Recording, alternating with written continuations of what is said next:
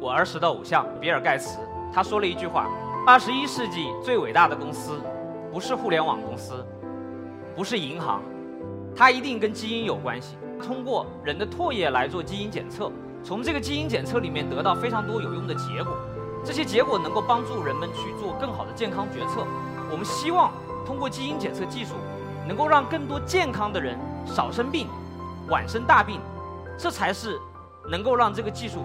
真正体现出核心的价值，技术并不能解决所有的问题，但当我们努力用技术去解决一个个问题的时候，我们的未来就能够变得更加美好。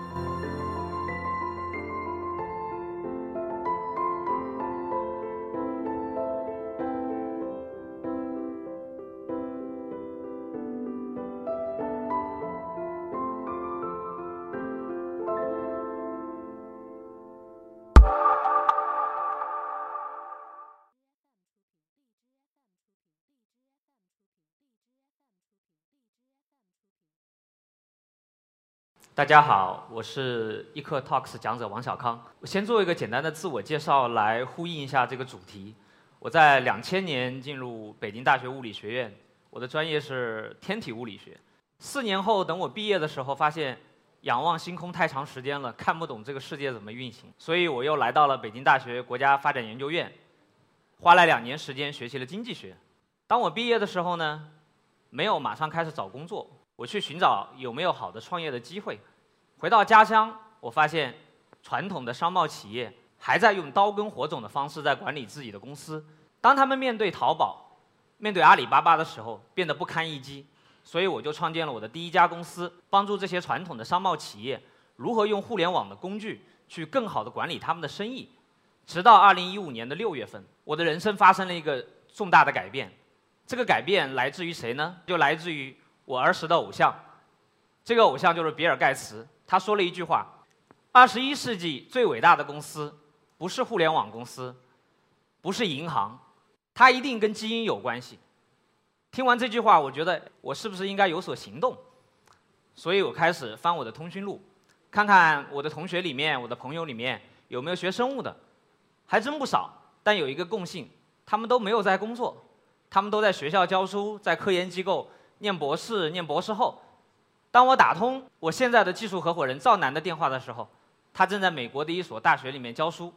这个大学城总共只有两千多人，然后当学生来的时候呢，人数会比较多。他告诉我一个美国的公司，这家公司在做一件事情，他通过人的唾液来做基因检测，从这个基因检测里面得到非常多有用的结果，这些结果能够帮助人们去做更好的健康决策。我当时一听。这个生意好，为什么呢？因为我们有一句老话，中国人一人一口唾沫就可以干很多事情。所以我在想，哎，一人一口唾沫，那就是一个千亿的市场啊。所以我跟赵楠说，哎，这个事儿好事儿，我们一起创业吧。你带着技术，我带着你，还有钱，我们一块儿干一家公司。我说完这些之后呢，赵楠有点犹豫，他回了一句说，那这样吧，等我把美国的房子卖了，我就回来。我一听这话不对劲，因为那个大学城总共有两千多常住人口。却有一千五百栋房子，那这房子肯定卖不掉，所以我说不行，那我们得马上回来开始干这个事儿。所以在二零一五年八月份，我来到北京，赵楠从美国回来，我们一起共同成立了水母基因。后来发现，当时我的决策还是有先见之明的，因为现在三年过去了，赵楠的房子还没卖掉呢。回到我们在做的这些事情上面来，当经营了这家公司三个月之后，有一天晚上我找到赵楠，我开始打他退堂鼓，为什么呢？我跟他说。要不你先来当 CEO 吧，我先回北大再念个生物学的 PhD 再回来，因为我发现三个月的时间，我连基本的概念都没搞明白。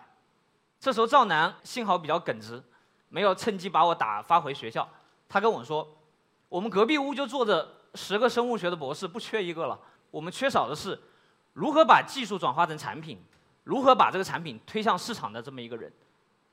我一听，哎，这也挺有道理的。我又花了三个月的时间，终于有一天，我觉得我明白了。我跟赵楠说：“那是不是在整个产品里面，我们要做的是两件事情？第一件事情，我们希望我们的基因检测技术应该能够惠及到每一个人。所谓的每一个人，那就意味着我们必须通过互联网的方式直接卖给消费者。否则通过渠道里面的层层加价，那一定会变成一个有钱人的玩具。第二个问题是，如果我们希望让每一个人能够终身受益，那我们不应该只把产品卖给在医院里面的病人，我们希望通过基因检测技术，能够让更多健康的人少生病、晚生大病，这才是能够让这个技术真正体现出核心的价值。那怎么来做呢？我发现了从我过去学习的几个专业里面几个共同点。为什么呢？因为不管是研究天体物理、研究黑洞，或者在经济学上研究一家银行。或者说，我们在用基因技术做出一个更好的健康决策，我们都用了同一套方法。第一步，通过量化现实获得观测的数据；第二步，围绕着这些数据去建立一个预测模型；第三步，如何用这个模型去指导人们的生活。当想明白了这一点，我觉得我们的工作相对来说就变得简单了。所以，我觉得可以通过这种方式介绍一下水母基因怎么工作。基因检测到底是怎么样的一种情况？这两张照片很酷，但实际上我们整个工作的开始是非常简单的。用户通过在家里面吐口水的方式，把他的基因样本寄送到我们的实验室。虽然我们跟用户说过，在采样之前一定不能多吃东西，但是呢，我们实验室会收到各种各样颜色的口水。绿中带黄的应该是韭菜鸡蛋馅儿的 馅儿饼。红中带黑的，我觉得应该是这个火龙果吧。所以我们在实验室里面的第一步，需要把这些杂质都去掉，剩下的就是从你口腔脱落的细胞中的一个 DNA。我们会把这些 DNA 通过左侧这样的一个自动化的工作站，把这些 DNA 的片段放到我们右侧的这样的一个基因芯片上。虽然我们叫它是芯片，它其实跟我们电脑和手机的芯片有相同点，也有不同点。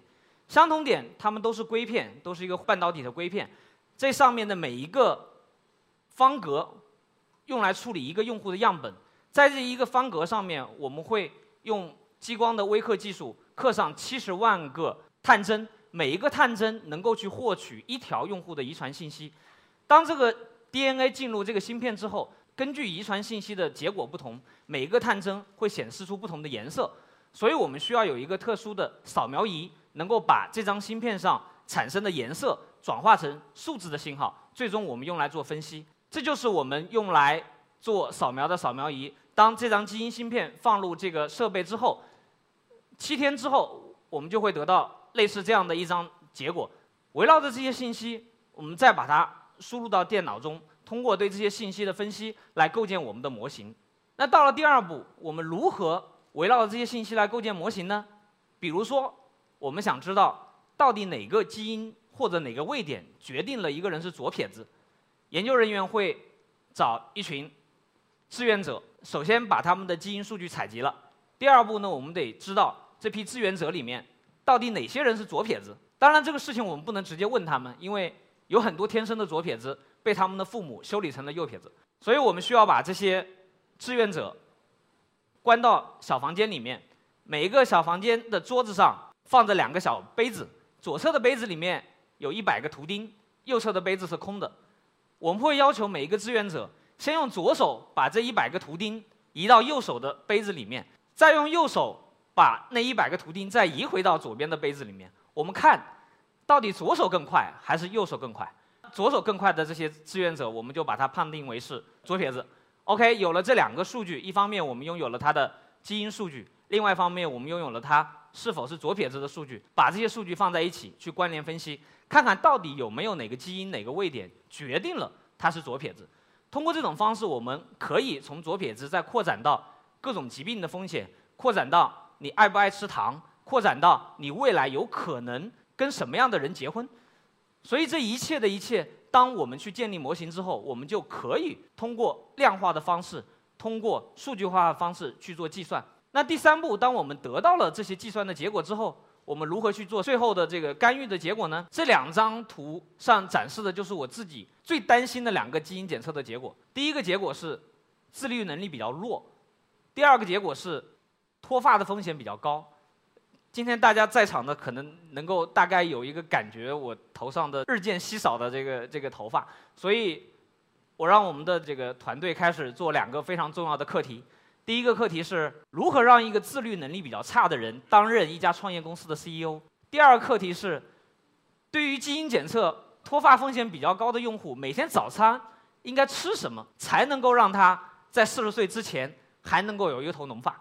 所以从这两个例子上来看，我们可以知道，当我们收集了用户的基因数据，建立预测模型之后，我们就可以根据每一个人他的特性，来制定出相应的个性化的解决方案。这些解决方案未来能够帮助每一个用户去做出更好的健康的决策。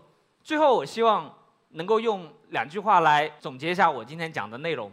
第一句话是，希望更多的像我这样的人，能够响应我们偶像的号召，到生物这个产业里面来创业。当然，你不需要再去念一个生物学的博士，你只要有一大群很牛的博士，能够在这个公司里面工作。